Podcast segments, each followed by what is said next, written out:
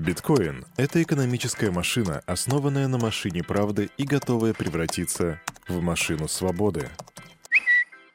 Майкл Сейлор Салют, Криптусы! Привет, Крипто братва! Кирюха здесь, и команда Криптус желает вам потрясающего настроения. Сегодня у нас 21 октября, пятница, да, дождались конца недели. Осталось лишь сделать сегодня последний рывок. Кого-то сегодня будет ждать бар, кого-то будут на этих выходных ждать бои UFC, каждому свое, но а здесь на Daily Digest мы собираемся сугубо ради крипты и делаем распаковку рынка, а потом обозреваем новости. А о чем Кирюха сегодня расскажет? Ну, Кирюха расскажет тебе о том, что Тесла холдит свои биткоины, о суете в Сальвадоре, а также о том, что Кракен ограничивает доступ россиянам. И все это будет буквально через пару мгновений сразу после странички поддержки нашего топ-спонсора. Крипто-кошельков много, но команда Криптус ставит лайк лишь одному – мобильный DeFi кошелек OneInch. Здесь ты можешь покупать криптовалюту с помощью обычной банковской карточки, ну и, конечно же, хранить, пересылать и обменивать свои токены по максимально выгодным курсам с доступом ко всем децентрализованным биржам. Расширь свои криптогоризонты с мобильным DeFi кошельком OneInch. Качай на Android и iOS. Ссылка в описании. А теперь к распаковке. Кирюха, не верю. Так мне вчера сказали по поводу того, что я угадываю цену биткоина, типа я могу ее знать заранее и попросили дать прогноз на следующий день, то бишь на сегодня. И вчера я сказал, что это будет 18 900. Ну а прав я или нет, узнаем уже через мгновение. Вы уже знаете, а я нет, потому что я еще не смотрел рынок. Итак, тон сегодня у нас растет на плюс 8,5%. А что еще? А ничего. Из топ-100 практически никакого роста, в основном только минуса, в среднем по 5%. Инес, Axis, Luns, Ada, все это в минусе, ребята.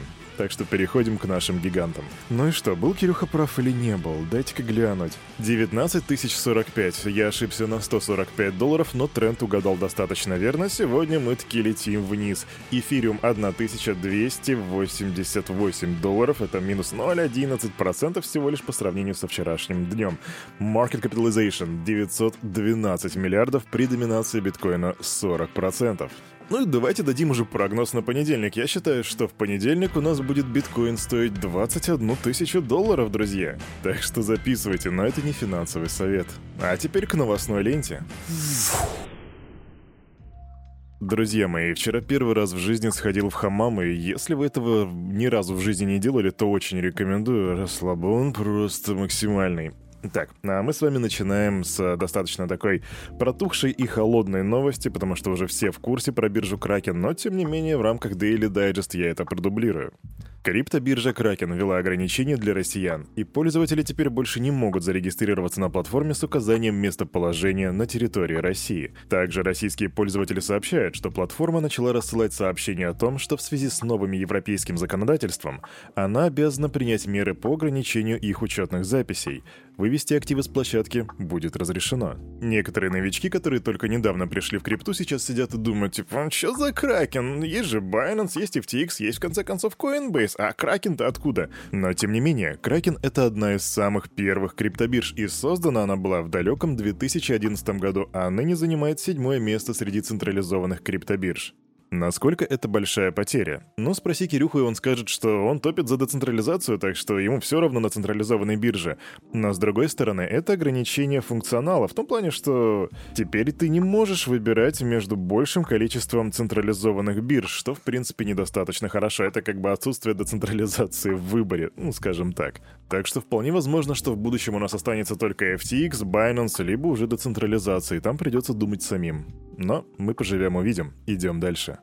Быстро новость. Тут Тесла выкатила свой финансовый отчет за третий квартал. Или квартал. Ну, короче, ты понял. И суть в том, что они продолжают халдить свои биткоины, а биткоинов у них, между прочим, на 218 миллионов баксов. Делаем быструю математику, и это получается... Ну, грубо говоря, у них 11 473 биткоина. Не так уж и много по сравнению с Майкла, Майкла Strategy, с MicroStrategy, но тем не менее что-то есть.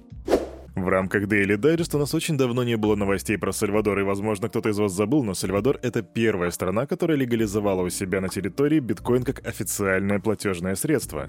И вот сейчас оттуда приходят новости, и они далеко не для биткоин-максималистов, так что мое сердечко плачет. Слушаем. Жители Сальвадора не хотят, чтобы президент продолжал покупать биткоины на государственные деньги. Такое мнение высказали 77% граждан. Кроме того, 75,6% населения не использовали криптовалюту в течение этого года вообще, и более двух третей считают неудачным решение правительства о покупке биткоина. С одной стороны, я грущу. С другой стороны, я понимаю, что принятие такой инновации — это практически целое изменение вектора мышления и парадигмы, так что нельзя ожидать от народа, что он очень быстро поймет, что в принципе хотят ему предложить. А еще, с другой стороны, это исследование было проведено Центральноамериканским университетом. Я не знаю точно вот этих всех политических тонкостей, но, насколько я знаю, американская монетарная политика не совсем была рада тому, что какой-то там Сальвадор внедряет к себе биткоин. Возможно, это фальсификация, возможно, нет. Понаблюдаем, посмотрим. А мы с вами продолжаем следить за развитием ситуации между FTX US и Voyager Digital. И я тебе напомню, что FTX пытается сейчас поглотить Voyager, потому что он обанкротился, но у них там есть некоторые бюрократические проволочки. И вот сейчас прилетает апдейтик, поэтому быстро новость. Предварительная сделка между FTX US и Voyager Digital предполагает возврат клиентам последнего 72% от сумм их активов. Да, это значит, что если таки FTX купит Voyager Digital или поглотит его другими словами, то тогда они заплатят 72% от э, сумм активов, которые они должны были своим клиентам. И я думаю, сейчас бывшие клиенты Voyager просто держат пальчики крестиком и надеются на то, что FTX таки сможет совершить задуманное, и на их месте я бы делал то же самое. Новости MetaMask. Команда представила бета-версию SDK. SDK — это набор инструментов, которые призваны упростить интеграцию децентрализованных приложений, а ниже D-Apps с некостадиальным кошельком MetaMask. Мы хотели бы объявить о запуске публичной бета-версии MetaMask SDK, набор простых, надежных и безопасных инструментов, которые упрощают подключение вашего DApp к кошельку независимо от платформы или среды. Так говорится в сообщении. Крипто-братья и крипто-сестры, если вы вдруг пишете свое децентрализованное приложение, то знайте, что теперь вашу приложуху можно соединить с некастодиальным кошем, используя удобные инструменты. Мелочь, а приятно. А хайп свежезапущенного блокчейна Aptos нас не отпускает, и каждый день выходят новые апдейты. Апдейт сегодняшнего дня. PancakeSwap инициировали голосование по запуску протокола на блокчейне Aptos. И DEX предлагает запустить 4 функции на блокчейне. Это будет обмен, фарминг, пул ликвидности плюс IFO, и даже сам токен будет поддерживать сеть Aptos. Мы сейчас видим, как каждый хочет заполучить какую-то долю ликвидности на этом новеньком блокчейне. Почему это происходит, непонятно, но, возможно, да, понятно, что очень много хайпа, очень много хайпа. Причем они пытаются как будто бы пробежать путь длиною в полгода буквально за неделю. Ну, например, о чем я говорю? Я говорю о том, что даже на нем сейчас будет проходить первая IDO-шка. IDO, Карл, 2022 год, октябрь. Если ты не понимаешь, о чем речь, то IDO сейчас нафиг никому не нужны, и в принципе это достаточно убыточная тема. Сейчас все IDO-шки, они убыточные. Даже те, которые выходили достаточно давно, может быть, кроме MakerDAO, и, там, и, и то, и то, с некоторыми поправками. Но, типа, IDO, come on. Короче, хайп, хайп, хайп, но тем не менее парочку монеток я бы таки прикупил. Не финансовый совет, сделай собственный research. Все, прикупил я немножко этих хайп-монеток. Так, а у меня тут для вас быстрая новость. USDT станет доступным более чем в 24 тысячах банкоматов по всей Бразилии. Да, прикинь, и для того, чтобы этого добиться, Tether заключили партнерство со SmartPay.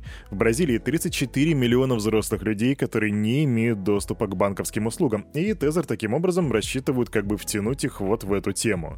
Дело выгодное, дело благородное, дело нужное, поэтому go Tether. Я понимаю, что у Tether не самая лучшая репутация, с одной стороны, а с другой стороны, а почему они вроде сейчас пытаются доказать, что они такие белые, пушистые, благородные, преисполненные и обеспеченные? Вообще стоит сделать свой research, потому что у меня касательно Tether информация трехмесячной давности, нужно собрать новую. Поэтому сегодня Research Time, уделю этому часик. А на этом, на это утро у этого парня за вот этим микрофоном все с вами, как всегда, был Кирюха и команда Криптус желает вам потрясающего настроения на весь предстоящий день и на предстоящие выходные.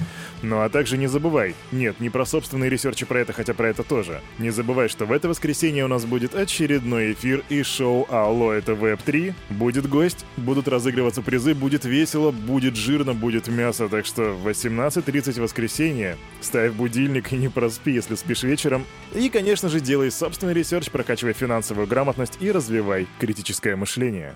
До скорого!